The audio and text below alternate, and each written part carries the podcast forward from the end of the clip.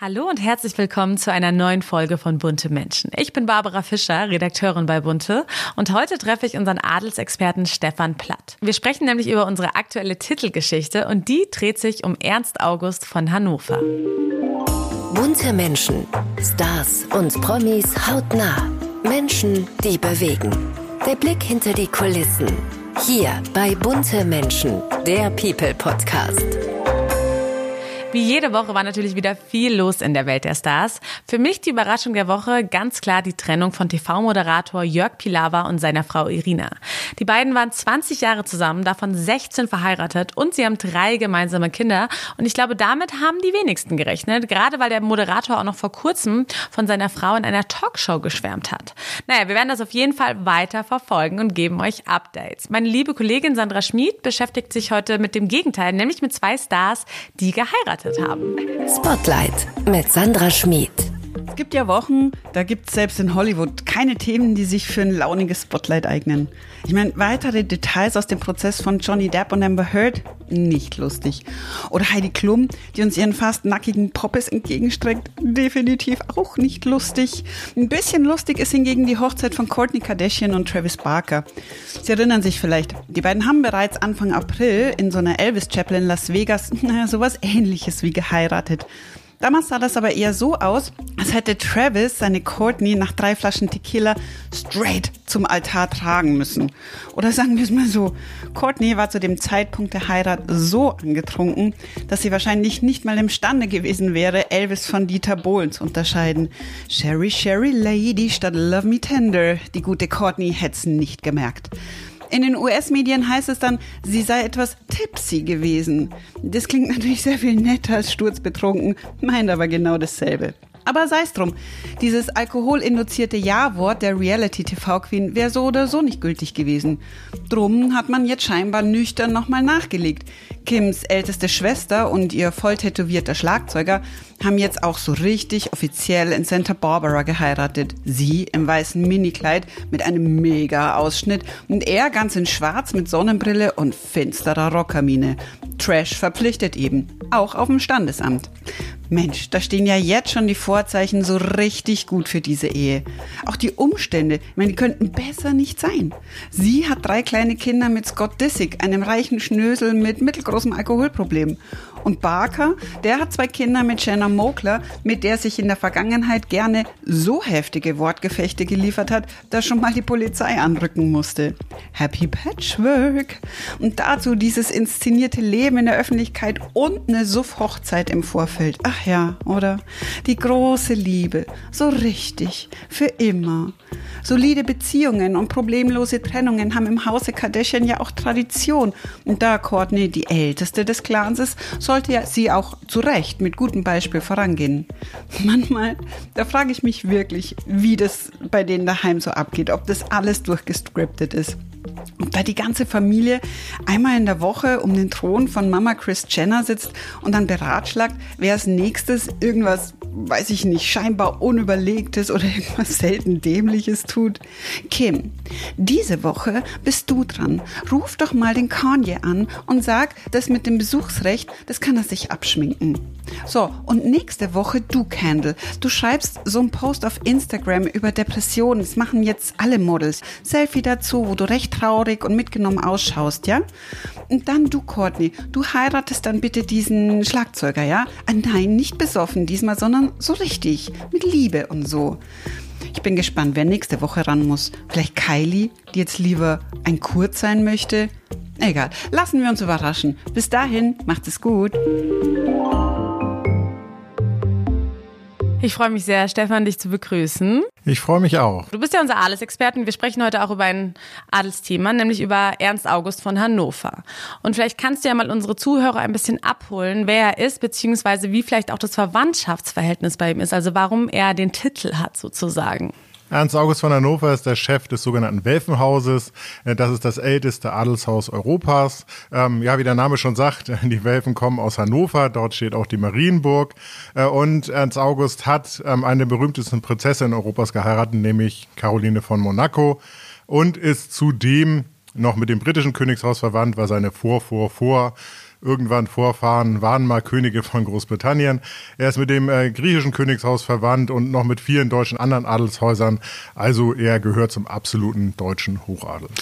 Und er hat ja eigentlich damals von seinem Großvater ein Vermögen vererbt bekommen.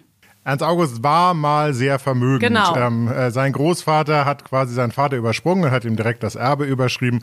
Das hatte damals ähm, ja äh, auch Erbschaftssteuergründe und im Adel möchte man halt dieses Vermögen ähm, ja behalten für die nächste Generation. Und er hatte eigentlich den Auftrag, das Vermögen zu erhalten.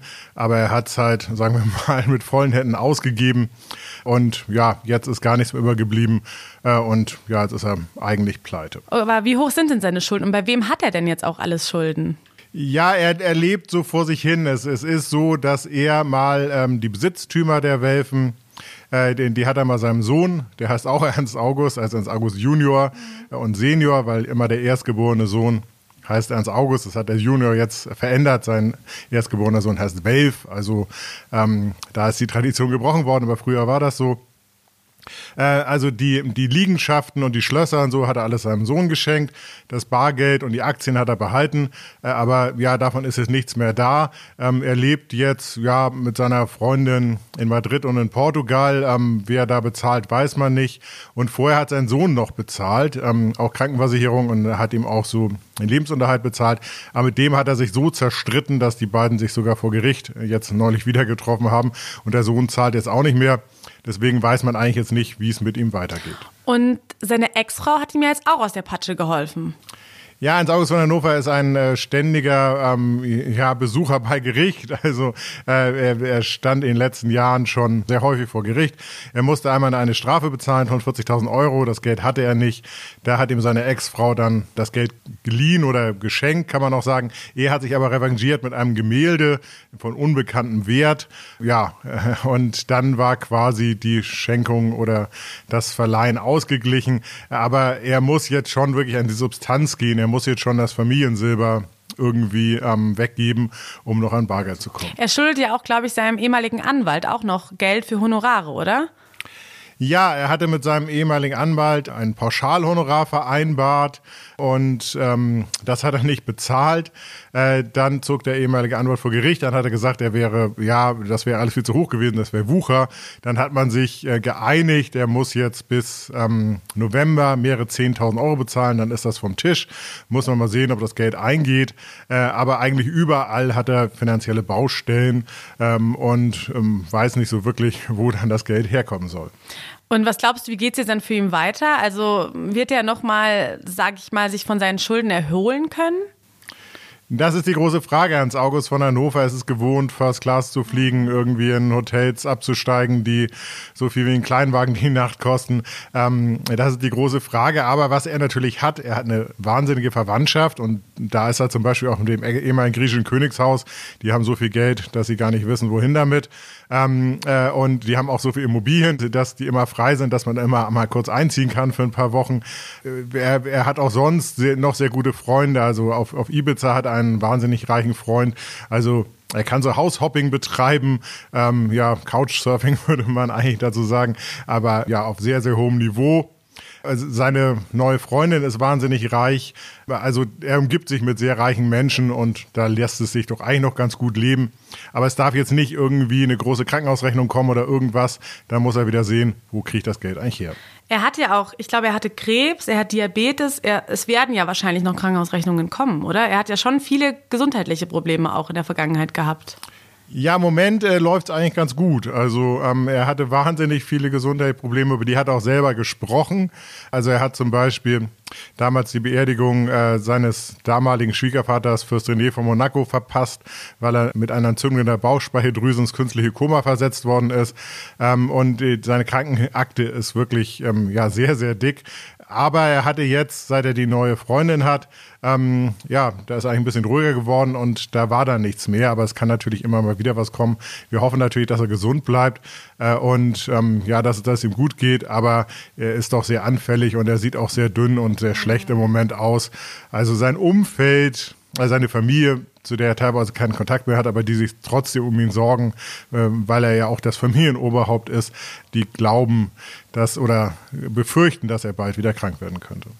Was ich ja bei Ernst August so spannend finde, seitdem ich jetzt auf jeden Fall mich mit dem Thema ein bisschen beschäftige, habe ich das Gefühl, er sorgt eigentlich immer nur für Schlagzeilen. Gerade mit seinen Alkoholausrastern, Eskapaden etc. Und man hat irgendwie so das Gefühl, ist er eigentlich überhaupt noch gesellschaftsfähig? Also wie, wie ist er denn, wie, ist, wie kommt er denn im Adel an? Wird er noch eingeladen zu bestimmten Veranstaltungen? Also wie ist denn sein Stand? Der Stand von Ernst August im Hochadel ist eigentlich ganz gut, weil, sagen wir mal, hinter verschlossenen äh, Schlosstüren, äh, da wird so wild gefeiert, das kann man sich gar nicht vorstellen. Und da ist er natürlich immer, ja, für einen Lacher gut. Ähm, also er wird weiter eingeladen. Was nicht mehr so ist, ähm, er war zum Beispiel auch von der Hochzeit des heutigen spanischen Königs Felipe mit Letizia. Ähm, also diese ganz großen Feste, äh, da wird er nicht mehr so wirklich eingeladen. Aber so ähm, zu kleineren Festen, Volksfesten oder, oder auch von Adeligen halt auf, auf ihr Schloss äh, und da mal ein paar Tage oder auch Wochen verbringen. Das, ähm, das ist ja ganz normal im Adel. Ähm, das passiert noch. Äh, aber ähm, es ist natürlich immer die Gefahr, dass er irgendwie ausrasten könnte. Und äh, in vielen Adelshäusern hat ja auch ein Generationswechsel stattgefunden. Da besitzen jetzt die Jungen das Schloss und da hat er natürlich nicht mehr so einen Anschluss. Ähm, ja, deswegen äh, besinnt er sich auf seine alten Freunde, äh, aber davon gibt es dann halt auch nicht mehr so viele. Und wie ist das Verhältnis zu Caroline von Monaco? Weil sie hat sich ja, sie sind ja immer noch verheiratet, wegen dem Titel, glaube ich, oder? Ja, das ist das große Mysterium, äh, was noch nie jemand gelöst hat, warum dieses Paar immer noch verheiratet ist. Es ist so, dass die Ex-Frau von Ernst August, ähm, Chantal Hocholi, ähm, eine Schweizerin, die hat ihren Titel nach der Scheidung von ihm behalten. Also die ist weiterhin königliche Hoheit von Hannover. Das steht auch so in ihrem Pass drin. Also ähm, um den Titel kann es eigentlich nicht gehen. Ähm, es geht vielleicht mehr darum, man ist vielleicht zu, zu faul, sich zu scheiden ähm, zu lassen, weil das Vermögen ist sowieso geklärt. Caroline hat ihr Geld und Ernst August hat ja offensichtlich kein Geld. äh, aber da, da gibt's nichts, was zu teilen wäre. Und sie haben halt eine ähm, gemeinsame Tochter. Und äh, um die kümmert sich als August jetzt auch wieder. Der Kontakt war ein bisschen weg, aber jetzt ist er wieder da. Ähm, und deswegen lässt man das einfach so weiterlaufen. Aber das ist im Hoch deutschen Hochadel völlig normal. Also da, da gibt es ähm, ja Ehepaare, die haben seit 40 Jahren nicht miteinander gesprochen, leben auch mit neuen Partnern zusammen, sind immer noch verheiratet, mhm. weil man halt verheiratet bleibt. Verstehe. Und glaubst du, sie würde ihm auch nochmal finanziell helfen? Ich denke, wenn es hart auf hart kommt, ähm, wird Caroline, weil das ist nun mal äh, der Vater ihrer Tochter, ähm, natürlich würde sie ihm helfen und sie hat ja auch ein großes Herz und die beiden waren ja mal äh, sch ganz schwer verliebt und ganz glücklich. Äh, und das ist alles ja noch gar nicht so lange her. Also die, die haben erst ungefähr vor 20 Jahren geheiratet. Äh, also da kann man sich noch erinnern. Äh, und ich denke, sie ist zwar naja, sauer, darf man immer nicht sagen, weil dann kommen die Anwälte. Äh, ähm, sie äh, fand das bestimmt nicht so gut, wie die Ehe auseinandergegangen ist. Aber ähm, ich glaube, wenn es wirklich notwendig wäre, würde sie auch einspringen. Also trotzdem halten eigentlich noch so ein bisschen seine Ex-Frauen zu ihm, ne? Also sie helfen ihm dann doch noch am Schluss. Auch ja. gerade jetzt die Chantal. Ja, das Komische ist, äh, zu Chantal hatte er, weil mit Chantal hatte er halt den Prinz Christian und den Ernst August Junior.